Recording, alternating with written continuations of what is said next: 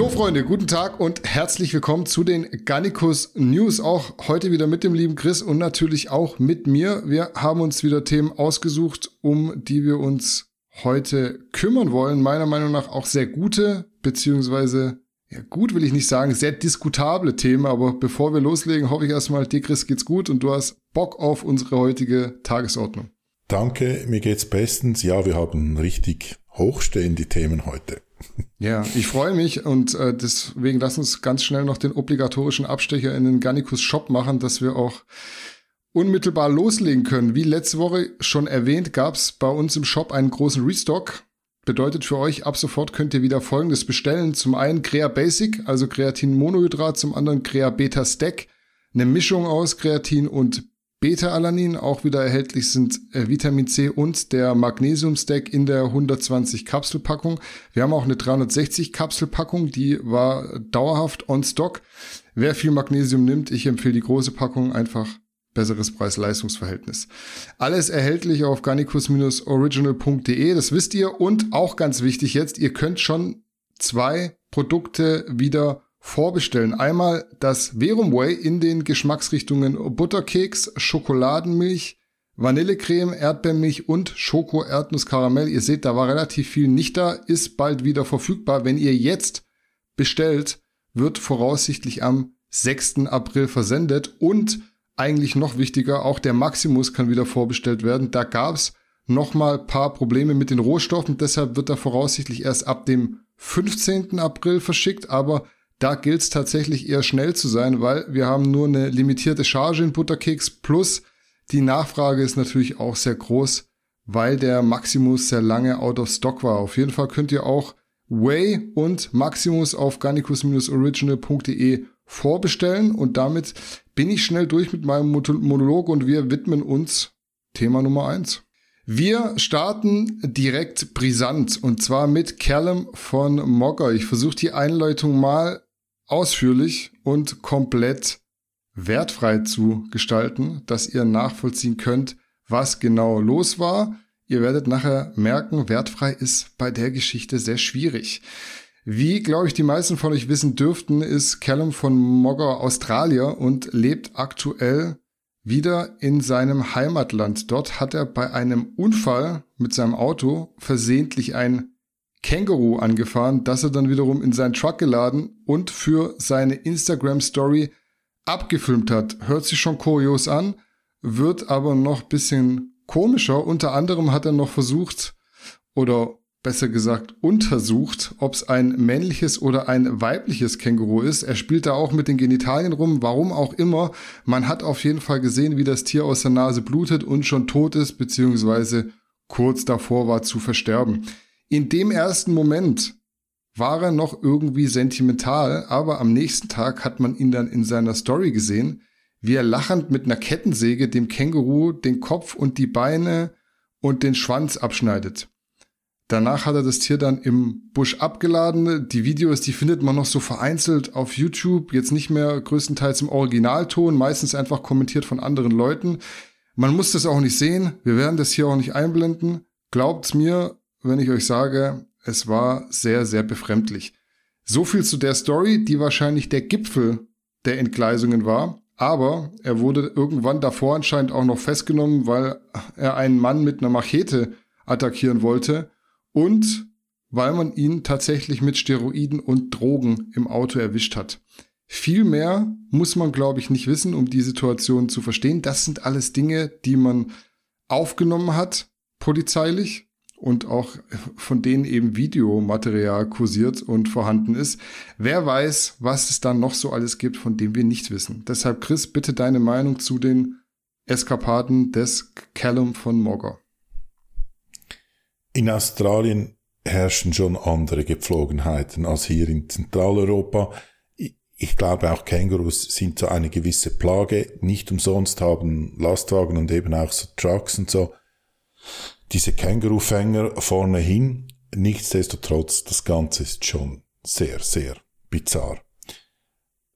Ich denke aber, das Problem sind wir. Und zwar, also wir als, als Gesellschaft. Mir kommt es so vor, Rockstars gibt es ja heute nicht mehr. Oder Sänger, die da irgendwie dann äh, hochgejubelt werden und so überbordenden Erfolg haben und von überall applaudiert werden. Das gibt es ja nicht mehr in diesem Stil, wie es das noch vor 30, 40, 50 Jahren gegeben hat. Aber solche Leute wie, wie der, dieser Callum gehen so in diese Richtung. Der hat irgendein Talent und sein Talent ist irgendwie, er hat einen Körper, der nach irgendeinem Ideal, das irgendjemand bestimmt hat, gerade dem entspricht. Und die Leute jubeln den hoch, man hinterfragt die Person kein bisschen, oder? Das, da ist diese Ästhetik da und es wird nichts hinterfragt und der wird Superstar, wird in das hineingedrückt und irgendwann merkt man mal, der hat nicht alle Hamster im Rennen oder hatte noch nie alle Hamster im Rennen, was überhaupt kein Problem ist, grundsätzlich. Wir haben alle unsere, unsere Rucksäcke, die wir rumtragen, aber eben, wenn er dann in der Öffentlichkeit steht, das dann so transportiert wird, eben auch eine gewisse, weil er eine Person des öffentlichen Lebens ist oder war, Verantwortung, solchen Scheiß nicht zu posten. Vielleicht wird das täglich gemacht in Australien, ich weiß es nicht. Dann kommt eben das ganze Bizarre zum Vorschein und ja, also ich, ich finde es, ich habe mir es nicht angesehen, ich finde es, ich habe das gelesen und ich fand das zu widerwärtig. Ich habe es angeguckt, ich kann euch sagen, es ist sehr skurril, es ist irgendwie auch, ich weiß nicht.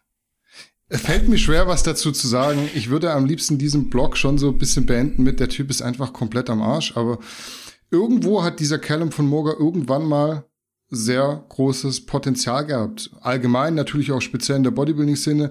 Nur was ihm dann vom Weg abgebracht hat, keine Ahnung, ehrlich gesagt. Ich habe es auch nicht so detailliert verfolgt, ob das jetzt falsche Freunde waren oder irgendwelche Traumata, den ganzen Lockdown, der ja in Australien sehr viel härter war als in Europa oder immer noch ist. Ich weiß nicht. Er hat, äh, glaube ich, das Ganze nicht so gut vertragen, weggesperrt zu sein, aber ich suche ja jetzt ganz sicher keine Ausreden für so ein behindertes Verhalten. Der Typ ist komplett durch und jeder, der sich mit Drogen auch nur ein bisschen auskennt, sieht, glaube ich, ganz deutlich, was da das Problem ist. Selbst wenn man die News nicht hätte, dass man ihn mit Crystal Meth erwischt hat, da gibt's wohl keine zwei Meinungen, dass da mehr im Spiel ist als bisschen Alkohol oder Gras.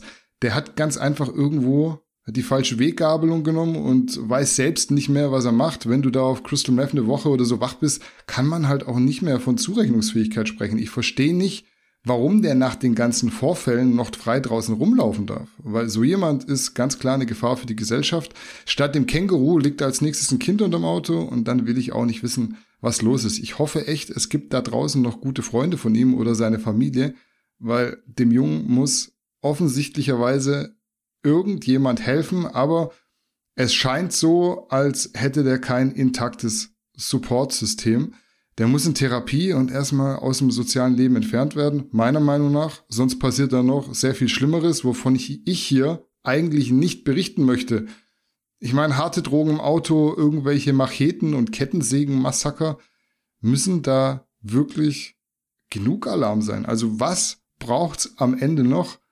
Der Typ ist irgendwo in einer anderen Welt. Er ist aber auch weiterhin für viele ein Vorbild und dessen muss man sich bewusst sein, wenn man in der Öffentlichkeit steht. Ich weiß nicht. Also ich kann da nicht mehr so viel dazu sagen, außer dass es für mich sehr alarmierend ist, was man da alles sieht. Und wenn man ein bisschen recherchiert, man liest da Dinge, die man über jemanden, der in der Öffentlichkeit steht und dem Leute zugucken, nicht lesen möchte ich, ich kann mich nur wiederholen und ist mir auch egal, wenn ich jetzt hier als Supermoralapostel abgestempelt werde, aber wir müssen uns ein bisschen an der eigenen Nase nehmen.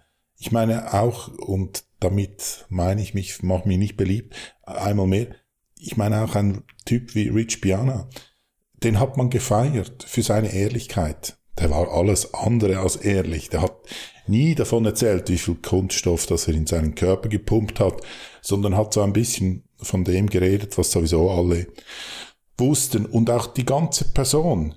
Ist, ist jetzt nicht, dass er so verrückt war wie jetzt dieser Callum, oder? Also, der hat ja nicht Leute oder Tiere zertrennt. Aber was ich sagen möchte ist, wir müssen, glaube ich, einfach vorsichtig sein, wenn wir Leute aufgrund von irgendwelchen Eigenschaften so hochjubeln, das, da passiert bei der, solchen Leuten passiert was, oder? Dann treten sie vor die Menge und rufen, früher haben wir mit Speeren gejagt und solche Dinge passieren dann. Und das ist unabsehbar und wenn man darauf nicht vorbereitet ist, also ich möchte jetzt da auch den Kalm nicht in Schutz nehmen oder irgend so etwas, aber das ist schwierig. Ich wüsste nicht, wie ich reagieren würde, wenn mir pl plötzlich von heute auf morgen oder in einer gewissen Zeit Millionen von Leute zujubeln würden und sagen, du bist der Allerbeste. Ich weiß nicht, was mit mir passiert. Es ist einfach wahrscheinlich, da braucht man sehr, sehr viel Charakterstärke, dass man hier nicht komplett durchdreht. Ob er eben vorher schon so war oder so geworden ist, ich weiß es nicht. Aber einfach meine Message, nur weil jemand einen guten Körper hat, ist er nicht gerade irgendwie ein Pseudo-Halbgott. Meine Message nimmt dem Jungen die Drogen weg und ich bin immer noch für Internetführerschein. Thema Nummer zwei ist heute ein kurioser Vorfall, Unfall in einem Fitnessstudio, wobei ich gar nicht weiß, ob Unfall der richtige Begriff ist. Ich sag's mal Anders, bewusstes Vergehen, das trifft sicherlich besser, weil ich ja auch schon mehr weiß.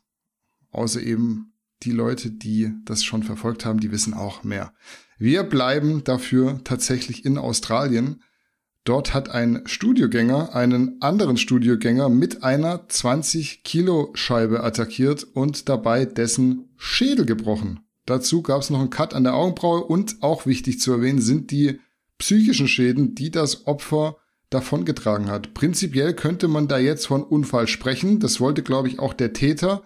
Nur das Problem ist, dass es Aufnahmen von einer Überwachungskamera gibt, die relativ deutlich zeigen, dass das Ganze kein Unfall, sondern ein geplantes Vergehen war, das der Täter dann noch versucht hat zu verschleiern, indem er so getan hat, als hätte er sich beim Stolpern das Sprunggelenk vertreten. Also ganz, ganz, ganz skurril auch. Man muss dazu sagen, der Vorfall war schon im Oktober 2020 und das Gericht hat dem letztendlich Verurteilten eine 19-monatige Haftstrafe aufgebrummt. Das zur Erklärung vorneweg. Jetzt wieder die Frage an dich, Chris. Was hat man von so einer Geschichte zu halten? Irgendwie laufen da in Australien komische Leute rum, habe ich so das Gefühl. Ich hoffe, es ist nur ein Zufall, dass das jetzt so ist und nicht. Es gibt ja auch noch Lee Priest, der ist ja auch nicht so ganz knusprig manchmal im Kopf, muss man sagen. Das ist auch so ein Typ, wo ich nicht verstehe, weil den also, aber anderes Thema. ja, äh, es ist, zum Glück gab es Kameras dort, oder? Also hätte, weil ein Motiv war nicht feststellbar, wenn man die, ich habe da Auszüge, glaube ich, aus dem Urteilsspruch oder so gesehen, und ein Motiv war nicht erkennbar. Also, äh, oder der hatte kein Motiv oder kein erkennbares.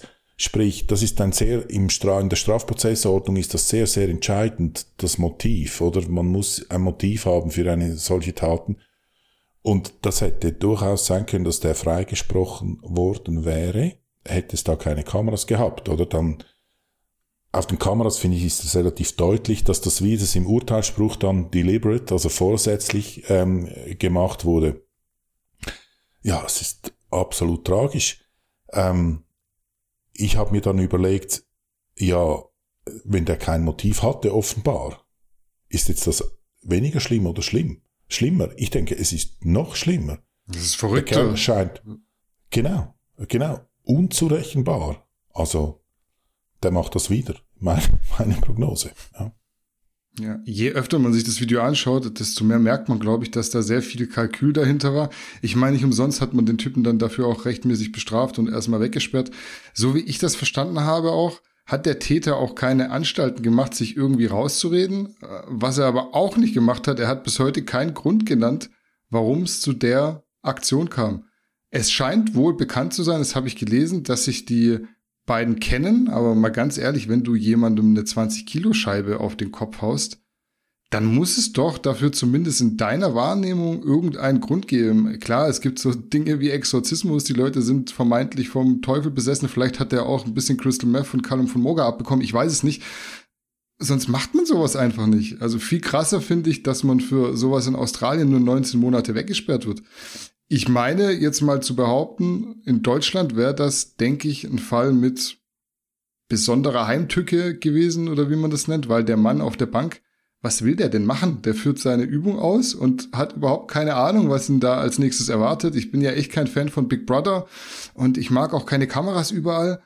Als Stichwort gläserner Bürger und so weiter. Aber wenn man sich das anschaut, dann kann man irgendwo froh sein, dass es solche Aufzeichnungen gibt, weil ansonsten wäre der Täter mit seiner Story wahrscheinlich noch davongekommen und niemand hätte gesehen, wie schlecht das auch noch geschauspielert war. Also ich bin da echt fassungslos, wie kaputt manche Menschen sind. Jetzt im Nachhinein wird der andere Mann, also der Geschädigte, sich auch nie mehr so sicher fühlen, wenn er irgendwo eine Übung macht, wo er nicht gucken kann, was links und rechts von ihm passiert.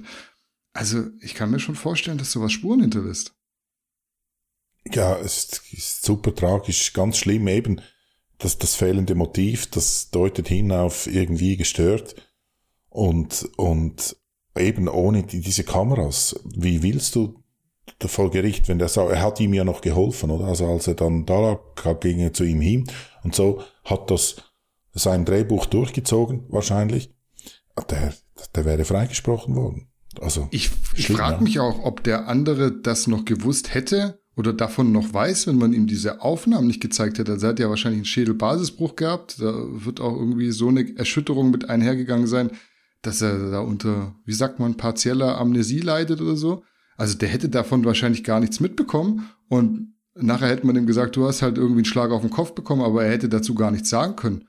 Und jetzt durch diese Aufnahmen weiß er da wirklich, was passiert ist. Also ganz ehrlich, ich kaufe die Geschichte nicht, dass der da kein Motiv hat. Das macht für mich alles keinen Sinn. Also nicht umsonst sagen ja auch ja, alle Kriminalpsychologen, es gibt eigentlich immer irgendwo ein Motiv. Und wenn es keins geben sollte, dann ist, glaube ich, die Meinung auch ganz klar, dann ist es ein vollkommen psychopathischer Typ, den man noch mehr wegsperren muss. Weil so jemand ist ja wirklich absolut unberechenbar und der macht es wieder, wie du sagst. Und man weiß manchmal auch gar nicht warum. Dadurch, dass sie sich aber kannten, fällt es schwer für mich zu glauben, dass da nicht irgendwas gewesen sein soll. Irgendwas wird ihn getriggert haben, was eben das Ganze nur noch schlimmer macht. Oder wenn da wenigstens eine Frauengeschichte oder irgendwas im Spiel gewesen wäre. Aber so, das macht es einfach unberechenbar. Ja, Frau passt eigentlich immer gut. Frauen sind ja an solchen Dingen sehr häufig schuld. Ich hätte jetzt irgendwie noch gesagt, keine Ahnung, vielleicht hat er mehr auf der Bank gedrückt, das wäre aber jetzt wieder zu humoristisch, weil es ist ja nicht lustig, die Sache. Und derjenige, der da im Hintergrund zu sehen war, der hat, glaube ich, auch nicht so viel gedrückt. So, weiter geht's mit Schmale Schulter. Der hat am vergangenen Wochenende seinen ersten Bodybuilding-Wettkampf bestritten und dabei den zweiten Platz von, ich glaube, ungefähr 20 Athleten gemacht. Ich habe es im Video so beiläufig mitbekommen. Ich erinnere mich nicht mehr genau, aber es waren, glaube ich, so um die 20 Athleten. Gestartet ist in der Men's Physik, Verband war die GNBF und als Coach unterstützt hat ihn Johannes Lukas. Das waren soweit die wichtigsten Fakten. Material gibt's zur Genüge, sowohl bei Kai selbst als auch bei Johannes. Der hat das wie immer ausführlich dokumentiert. Deshalb direkt die Frage an dich, Chris. Was sagst du zur Performance von Kai auf seinem ersten Wettkampf? Kai ist ja Schwiegermutters und Schwiegervaters Liebling ich würde sagen, der hat abgeräumt. Erster Wettkampf, zweiter Platz. Finde ich, finde ich stark. Die Bilder auf der Bühne, die sahen, fand ich sehr gut aus, so mit dem Licht und mit der Farbe. Und dann so die Bilder aus dem Off, wo dann nicht halt das Licht so perfekt ist und so weiter. Dann, ja, äh, es, es tut mir wirklich leid, aber Natural Bodybuilding ist einfach nicht mein Ding. Ich finde, das sieht schlimm, oder nein, nicht schlimm, aber das sieht einfach nicht nach Sport aus, so muss ich es ausdrücken. Und eben da die, die Disco-Pumper-Klasse mit den Badehosen. Ich, äh, werde ich nicht warm mit. Aber eben, also stark finde ich, erster Wettkampf, gleich zweiten Platz. Verdient finde ich. Es hatte einen, der war viel muskulöser, aber den haben sie abgestraft für das. War auch nicht so trocken. Ich denke, er hat all das gebracht, was er bringen musste. Er war, war super trocken. Da hat hat ähm, der omnipräsente Johannes Lukas dafür gesorgt. Ähm, der hatte trotz, ich habe ihm das auch schon persönlich gesagt, aber er hatte trotz seinen vielen Werbestories auf Instagram hatte er Zeit, um da den Kai vorzubereiten. Das war alles gut und stimmig. Du bist schon auch so ein bisschen ambivalent. Also Stoff auf der einen Seite wird jetzt hier, wir werden später mitkommen, wahrscheinlich wieder sehr stark kritisiert und auf der anderen Seite willst du dir da nicht angucken, wenn die Netties auf der Bühne stehen. Es, das, da, da, das wirklich, da bin ich ambivalent in dem Punkt. Es, es, und ich habe jedes Mal, ich, ich schlafe jetzt wieder drei Tage schlecht, weil ich das öffentlich gesagt habe, weil das widerspricht wirklich gegen alles, wofür ich stehe. Aber ich kann es nicht ändern. Es, ich habe immer das Gefühl, ich muss denen ein Sandwich bringen, wenn ich die sehe. Ja, Einsicht ist ja der erste Weg zur Besserung. Du kannst dran arbeiten, glaube ich. Ja, das ist meine zweite Obsession, die ich therapieren muss, ja. Ich finde es erstmal respektabel, muss man sagen, dass Kai die Vorbereitung bis zum Ende durchgezogen hat, weil es gab ja schon zu Beginn paar Faktoren, die zum Scheitern hätten führen können. Noch dazu ist er Vater, hat eine Frau und geht ganz normal arbeiten. Deshalb kann man da auf jeden Fall, ich zumindest, den Hut vorziehen. Ist ja nicht so, als hätte man noch kein Abbrechen sehen. Wenn ich mir überlege, ich müsste jetzt aktuell eine Prep durchziehen, ich hätte ganz ehrlich gesagt keine Lust drauf. Ich habe jetzt auch wieder so ein bisschen die Ernährung angezogen, verzichte wieder auf das eine oder andere. Es macht jetzt so viel Spaß halt einfach auch nicht. Also klar, man muss ein bisschen reinkommen und so, aber wenn ich mir das angucke, die Entbehrungen, die es benötigt, um so auszusehen, wie gesagt, nur meine Meinung, ich hätte keine Lust drauf. Wenn ich mir die Bilder und Videos vom Wettkampf aber so anschaue, bin ich schon der Meinung, dass Kai auch Erster hätte werden können. Also ich glaube, da hätte sich niemand beschwert und es war wohl auch so knapp, dass sich niemand mit Recht hätte beschweren können ist halt immer so ein Ding. Wird das als Promi-Bonus verstanden oder nicht? Ich glaube, egal ob positiv oder negativ, sowas spielt in den Köpfen irgendwo immer eine Rolle. Insgesamt war es von außen betrachtet, wie ich finde, ein sehr gut organisierter Wettkampf. Das haben auch Leute gesagt, die vor Ort waren. Ich habe zum Beispiel Max Matzen da gesehen. Auch ein sehr komisches Bild, Max Matzen auf einem Netty-Wettkampf, aber da sieht man, man kann auch als Nicht-Netty-Athlet, der wahrscheinlich am meisten doch seine Expertise im Nicht-Netty-Sport hat, auch Netties vorbereiten, äh, dort sein, ohne dass er angefeindet wird. Finde ich gut, das Bild ans, äh, insgesamt einfach aufgrund dessen, weil wir ja einfach eine große Bodybuilding-Szene sind und man sich eher inkludieren als exkludieren sollte. Das mal dazu. Auch die Stimmung war gut, was ich so gesehen habe. Grüße an der Stelle natürlich auch an Behrens, Grüße an die GNBF. Da hat man sich auf jeden Fall nicht lumpen lassen und auch technisch so viel Equipment aufgefahren, dass man so habe ich es in einem Video gesehen, beispielsweise Backstage auf Monitoren den Wettkampf verfolgen konnte. Da war ich schon sehr positiv überrascht. Ansonsten auch von Johannes wieder solide Leistung als Coach, finde ich immer beeindruckend. Man kann ja Johannes kritisieren, man kann nicht mit allem, was er macht, äh, oder muss nicht mit allem, was er macht, einer Meinung sein. Aber wie er da mitfiebert und sich reinsteigern kann, ich weiß nicht, hat er nicht sogar wieder paar Tränen vergossen? Ich glaube fast ja. Also Johannes nimmt es wirklich immer sehr ernst, muss man sagen. Alles in allem Top-Veranstaltung, sehr gute Platzierung von Kai. Deshalb herzlichen Glückwunsch an der Stelle. Viel mehr kann man dazu gar nicht sagen. Muss man ja auch nicht. Man muss nicht überall was Schlechtes suchen, was man vielleicht sagen kann. Johannes Lukas im Endeffekt besserer Coach als Athlet. Ja, das denke ich auch, obwohl ich das irgendwie nicht verstehe. Das mit den Tränen, das, das, das war, glaube ich, so, ja. Hat vielleicht Östrogenblock ein bisschen vergessen und da waren da sehr ähm, emotional. Nein, das ist, ist ein Spaß natürlich. Ähm, in dem Video, den ich gesehen habe, da hört man nur ihn im Publikum und der geht da voll mit und äh, ich glaube, das zeichnet ihn auch aus als, als Coach. Er sagte selbst, wenn er da YouTube nicht mehr macht, dann geht er wieder zurück und macht, macht das, was er auch gerne macht, nämlich da die Personal Trainings. Ähm, und ich denke, das ist genau sein Ding, wie er da die Leute motivieren kann und auch wenn er was sagt, mit der, er kann auch so eine Ernsthaftigkeit im Blick haben und das mit seiner ganzen Körpersprache ausdrücken oder eben dann wieder so emotional und dann berührt und so weiter. Das, das, das, ich glaube, genau so jemand braucht es, um gerade sowas wie eine Diät halt durchziehen zu können. Oder ich denke mal, wenn dann Kai ihm angerufen hat und sagte, du, ich mag da nicht mehr so, dann wusste Johannes, ob er ihn zusammenstauchen muss oder ob er ihn aufbauen muss. Ich glaube, dass diese Empathie hat er und hat das sauber hingekriegt. Ja, Johannes sehr, sehr inspirierend, muss ich sagen. Also er hat so beides, er hat die nötige Empathie, hat aber auch so dieses autoritäre Auftreten, um dem Athleten dann in der richtigen Situation auch mal die Leviten zu lesen, dass der auf Kurs bleibt. Also insgesamt für mich Johannes echt ein super Coach. Wahrscheinlich, wenn ich sowas mal machen würde, würde ich mir so jemanden suchen. Einfach weil er so die beste Mischung aus jemandem, der einen versteht, mitbringt und der aber auch ja, zur richtigen Zeit die Zügel anziehen kann. Finde ich wirklich, gucke ich mir immer gerne an, wenn Johannes da so aufgeht in seinem Dasein als Coach. Genau, der gehört, gehört ins Team in dieser Rolle und aber nicht als Ernährungscoach. so, wir kommen vom einen Liebling der Schwiegermütter zum anderen Liebling der Schwiegermütter. Als nächstes Thema auf der Liste haben wir Fitness-Oscar. Der war zu Gast in einem Video von Flying Uwe und hat da über seine YouTube-Einnahmen gesprochen. Unter anderem haben dann sowohl Uwe als auch Oscar und Oscars Frau Mandy ihre Einnahmen über die Jahre preisgegeben. Also alle drei waren da sehr transparent. Rausgekommen ist folgendes.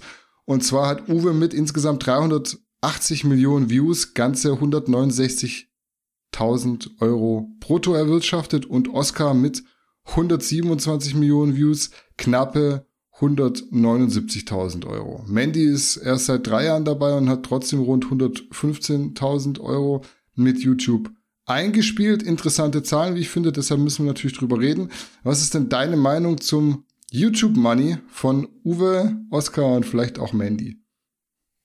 Ja, ich bin Mandy-Fan. Ich finde Mandy einfach cool, so ihre Art. Und die hat die Jungs da in den Schatten gestellt mit drei Jahren praktisch so viel verdient wie die anderen in zehn Jahren. Also ähm, das geht ja schon mal, diese Runde geht ja schon mal an sie. Aber wenn man, wenn wir die Zahlen ein bisschen anschauen, dann muss man sagen, so viel ist das gar nicht. Oder wenn ich denke, diese 180k brutto, nicht vergessen, 10 Jahren macht 18k pro Jahr, macht rund 1,5k pro Monat. Brutto. Der Durchschnittslohn in Deutschland, ich habe es recherchiert, beträgt 4000 Euro brutto im Monat. Männer ist ein bisschen höher, Frauen ein bisschen tiefer. Also, da muss man sagen, man hätte in dieser Zeit Schlaueres machen können als YouTube. Klar, YouTube ist nicht die einzige Einnahmequelle, aber äh, es flacht offenbar relativ schnell ab. Wenn man eine gewisse Anzahl von Klicks hat, dann wird dieses dieser ähm, Kost pro Klick irgendwie wird dann immer kleiner offenbar. Ich war auch ganz erstaunt, dass Flying Uwe, ich dachte, der hätte viel mehr eingenommen jetzt mit YouTube, weil er so viele Klicks hat. Und dann, er hat ja noch weniger als, als Oscar, wenn ich das richtig im Kopf habe, ja. Ähm, da war ich schon erstaunt. Aber eben, YouTube ist ja ein Marketinginstrument für diese Leute, dürfen wir nicht vergessen. Die macht, das macht nicht den Lebensunterhalt aus, sonst müsste man spenden für, ähm, für Oscar, oder? Mit 1,5, mit 1500 Euro pro Monat brutto. Da geht ja dann noch einiges weg. Ja, interessante Frage wäre dann halt, und vielleicht als Anregung für die, für die Zuschauer, wie viel hat er in dieser Zeit in die Altersvorsorge, in die staatliche oder private Altersvorsorge investiert. Welche Skills konnte er sich in diesen zehn Jahren aneignen, falls das mal mit YouTube aus irgendeinem Grund, vielleicht wird es verboten oder von den Chinesen übernommen oder whatever, nicht mehr funktioniert, oder? Was, was hat er in dieser Zeit gelernt, was er versilbern kann an Wissen? Ja, und was hat er sonst noch für irgendwas angespart? Also wenn man das Ganze so in, ins Verhältnis rückt, muss ich sagen, ich persönlich, das ist meine persönliche Meinung, da macht man einen schlechten Deal.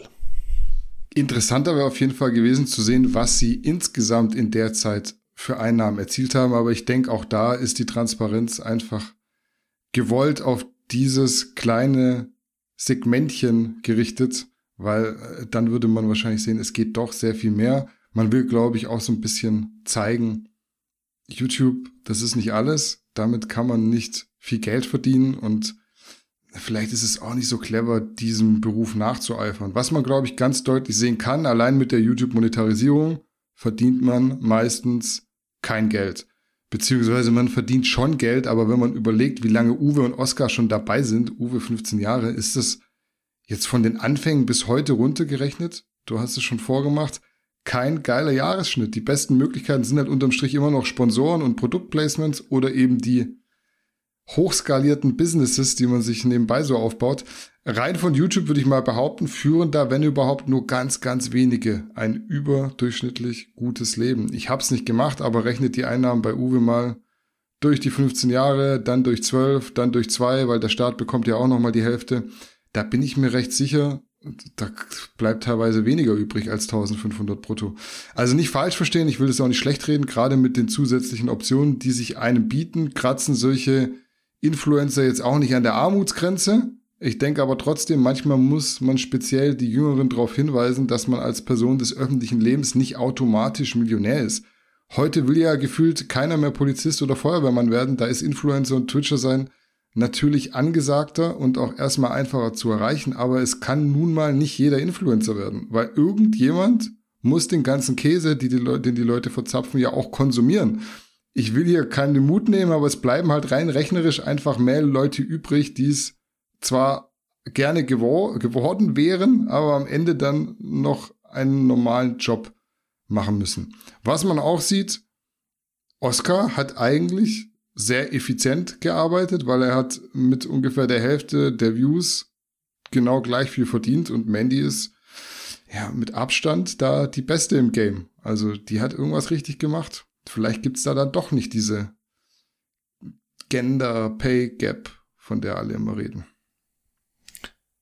Ja, ja, ich, aber eben, also wir wollen ja nicht zum Ausdruck bringen, dass Oscar ein armer Schlucker ist oder Uwe. Nein. Die haben ihr, ihr Geld gemacht, einfach nicht mit YouTube und vielleicht noch so als, als Gratis-Info von mir, wenn jemand eine teure Uhr in die Kamera halten muss, dann bedeutet das nicht, dass er Geld hat, das bedeutet das Gegenteil, weil jemand, der Geld hat, will seine teure Uhr nicht zeigen und übrigens Rolex, das ist eine Fließbanduhr, da werden vier Millionen pro Jahr produziert. Jemand, der eine Rolex trägt, sagt eigentlich, ich habe kein Geld und will nur so tun, als ob ich Geld habe und von Uhren verstehe ich sowieso gar nichts.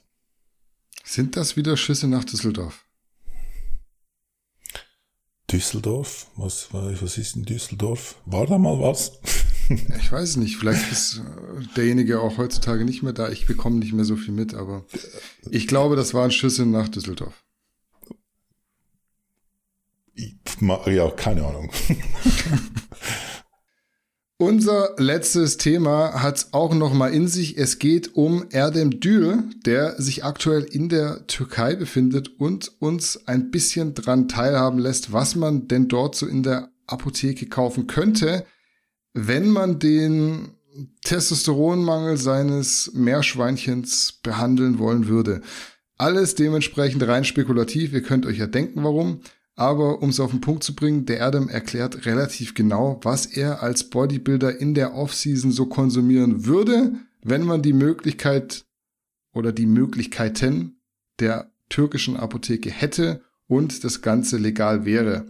Angenommen, alle diese Eventualitäten wären gegeben, dann würde Erdem, ich habe es mir notiert, laut eigener Aussage pro Woche circa 1000 bis 1250 Milligramm Testosteron, in dem Fall bevorzugt Sustanon, plus 600 bis 800 Milligramm Primobolan nehmen. Dann würden täglich noch acht Einheiten HGH dazukommen, unter anderem deshalb, weil es in der Türkei sehr erschwinglich sein soll, kombiniert mit jeweils 10 Einheiten Insulin, Pre- und Post-Workout und vielleicht auch einem Oral wie Oxymetholon.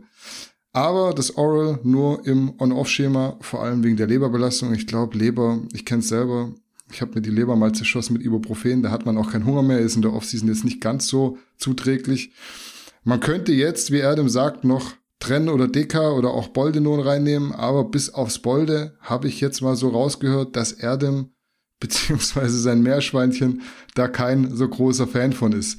Ich weiß ja, ihr feiert die Stoffthemen immer und ich bin offen für alles. Chris ist kein Stofffan, aber er mag es, glaube ich, ganz gerne, den mahnenden Part zu übernehmen. Deshalb lass uns drüber diskutieren. Wie schätzt du den Cycle und auch die Transparenz von Erdem ein?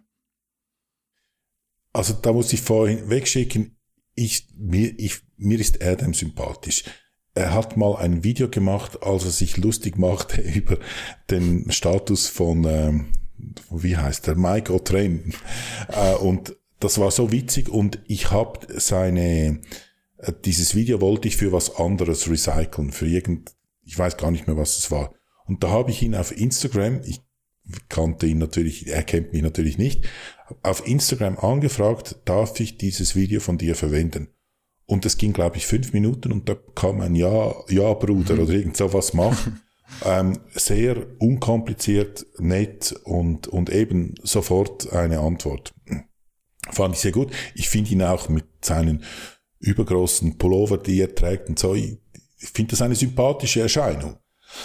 Aber hier kommt eben sofort die Kritik auch. Er gibt sich so als so möchte gern Gangster, sage ich jetzt mal, oder als Ehrenmann und harter Typ und sagt dann nicht, ich nehme, sondern eben sein Meerschweinchen oder so. Er nimmt das und macht so hypothetisch. Ich weiß schon warum, aber eigentlich, wenn ich so ein Bild von mir transportieren möchte als aufrechten, geraden Typen, dann sage ich entweder nichts oder dann sage ich, ich nehme. Aber, aber findest ja, du wirklich, das, dass Erdem sich so präsentiert als Gangster? Also ich habe bei Erdem eigentlich eher das Gefühl, dass er so diese typische, schon sehr gut integrierte, ich sag jetzt einfach, wie es ist, salopp Ausländer ist, der sich super ausdrücken kann und eigentlich gar nicht in dieser Rolle sein will. Ich glaube, der Grund, warum er sich so ausdrückt, ist ja, dass er, lass mich nicht lügen, aktuell immer noch eine Bewährungsstrafe hat, aufgrund der Tatsache, dass er mal äh, Hardcore-Booster verkauft hat, was ja auch sehr, sehr, sehr äh, krass war von der Story. Ich kann es jetzt bloß so wiedergeben, wie ich es im Kopf habe, aber da ist er wohl pro Dose, die er verkauft hat, äh, im Einzeldelikt verklagt worden, was ja auch absolut Banane ist irgendwo. Ähm, und da wäre ich schon auch vorsichtiger, wie ich mich ausdrücke. Du willst ja nachher auch nicht ins Gefängnis gehen wegen sowas. Ja, Gangster hat vielleicht nicht ganz das getroffen, was ich sagen möchte. Einfach so ebenso als, als geradlinigen, aufrechten mm Typ eben, der auch mal eine Schelle verteilt, wenn es sein muss, oder wenn es verdient ist. Oder ist ja auch Weiß ich auch nicht bei Adam, ehrlich gesagt. Ich glaube, das ist so ein ganz netter. Äh, ja, nein, finde ich auch. Ich, ich finde den, ich finde ihn wirklich, ich finde ihn cool. Also das ja. möchte jetzt nicht sagen, ich trage Unterhosen, wo er denn draufsteht oder so, aber ich finde den wirklich cool. Ähm, aber das passt für mich irgendwie nicht so ins Bild. Ich verstehe das Motiv, warum, dass er das so macht. Aber irgendwie, ich weiß auch nicht, wenn ich aufrecht bin, dann sage ich eben nichts dazu. Und auch hier mein nächster Kritikpunkt. Was möchte er mit diesem Video bezwecken? Was ist das Motiv für dieses Video? Ich verstehe, probiert es wirklich rauszufinden, aber ich sehe kein, was ist der Grund für dieses Video? Was würdest du sagen? Abschreckung. Also mich schreckt's ab. Definitiv. Ich, dann finde ich, dann ist es gar nicht schlecht, wenn das abschreckend wirkt. Ich hoffe. Ich habe einfach, ja, ich habe den Verdacht, es wirkt eben motivierend. Also wenn er dann da zwei Gramm plus genügend äh, HGH und noch Insulin ballert, dann kann ich das auch. Ich hoffe, es wirkt nicht so, sondern es wirkt abschreckend. Das könnte, das, da, da gibt's Hinweise, du hast schon recht, da gibt's Hinweise dafür, weil er, er, er packt das so aus und so nüchtern und so und, und 250 nimmt niemand und das sind Lügner und so. Da gibt es schon Hinweise. Wenn das so ist, dann habe ich es halt einfach nicht verstanden, was ja auch möglich ist. Ähm, aber ja, er, also für mich halt, ich bin erschreckend nicht, oder ich weiß das ja, was die ungefähr konsumieren, aber ja, ich glaube, an der Olympiade, Mr. Olympia 1983, da haben sie wahrscheinlich nicht so viel Stoff genommen. Ich hoffe, dass es Leute abschreckt. Ich kann es natürlich nicht sagen, ich bin aber auch immer kein Fan, die Leute dümmer zu machen, als sie eigentlich sind im Durchschnitt. Ich bin trotzdem immer hin und her gerissen, ob und wenn ja, wie detailliert man über Doping sprechen sollte. Wenn ich das aber wieder so höre, bin ich schon irgendwo weiterhin davon überzeugt, dass man das in der Art und Weise, wie es Erdem gemacht hat, definitiv machen kann. Du wirst Leute, die wirklich stoffen wollen, nur sehr schwer davon abhalten. Und dann ist es, glaube ich, wichtig zu zeigen, was man dafür investieren muss. Also welche Wege man beschreiten muss. Die Mengen, die Erdem da hypothetisch genannt hat, das sind auf jeden Fall realistische Dosierungen. Ich meine, das wird eben genommen. Zu solchen Mitteln wird gegriffen, um diese körperlichen Ausmaße zu erreichen. Ich bin auch der Meinung, heutzutage sind die Ausmaße halt andere, als sie Anfang der 80er Jahre waren. Deswegen war damals auch einfach weniger im Spiel. Es gab auch noch nicht so viel.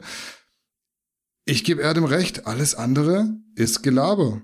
Ob es auch mit weniger geht, keine Ahnung. Vielleicht Fakt ist, auf mich wirkt das abschreckend, wenn ich sowas höre. Und ich bin mir ziemlich sicher, auf mich hätte das auch mit Anfang 20 abschreckend gewirkt.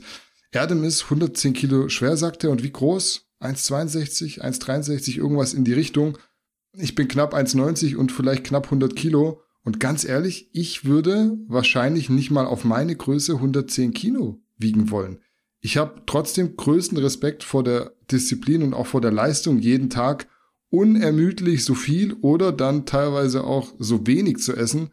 Aber selbst machen wollen würde ich es nicht. Und wenn ich das so sehe, was man dafür investieren muss, welchen Preis man zahlt, noch viel weniger. Mein Schönheitsideal ist es nicht, aber wenn man so aussehen möchte, müssen harte Geschütze aufgefahren werden. Alles andere ist Heuchelei und ich finde schon, man muss ganz klar sagen, was Sache ist. Natürlich alles vernünftig und ohne die Leute zu animieren, aber trotzdem straight, ohne Schönreden. Weil was ist die Alternative? Im schwarzen Buch steht ja noch mehr Quatsch. Mit teilweise noch höheren Dosierungen. Auch wenn ich eigentlich Disclaimer immer schwierig finde, muss ich schon sagen, Erdem hat das sehr glaubhaft rübergebracht, dass er niemanden animieren möchte. Ich glaube, er ist da sehr nüchtern, hat ja auch schon über Depressionen und Nebenwirkungen gesprochen. Ich kaufe ihm das ab.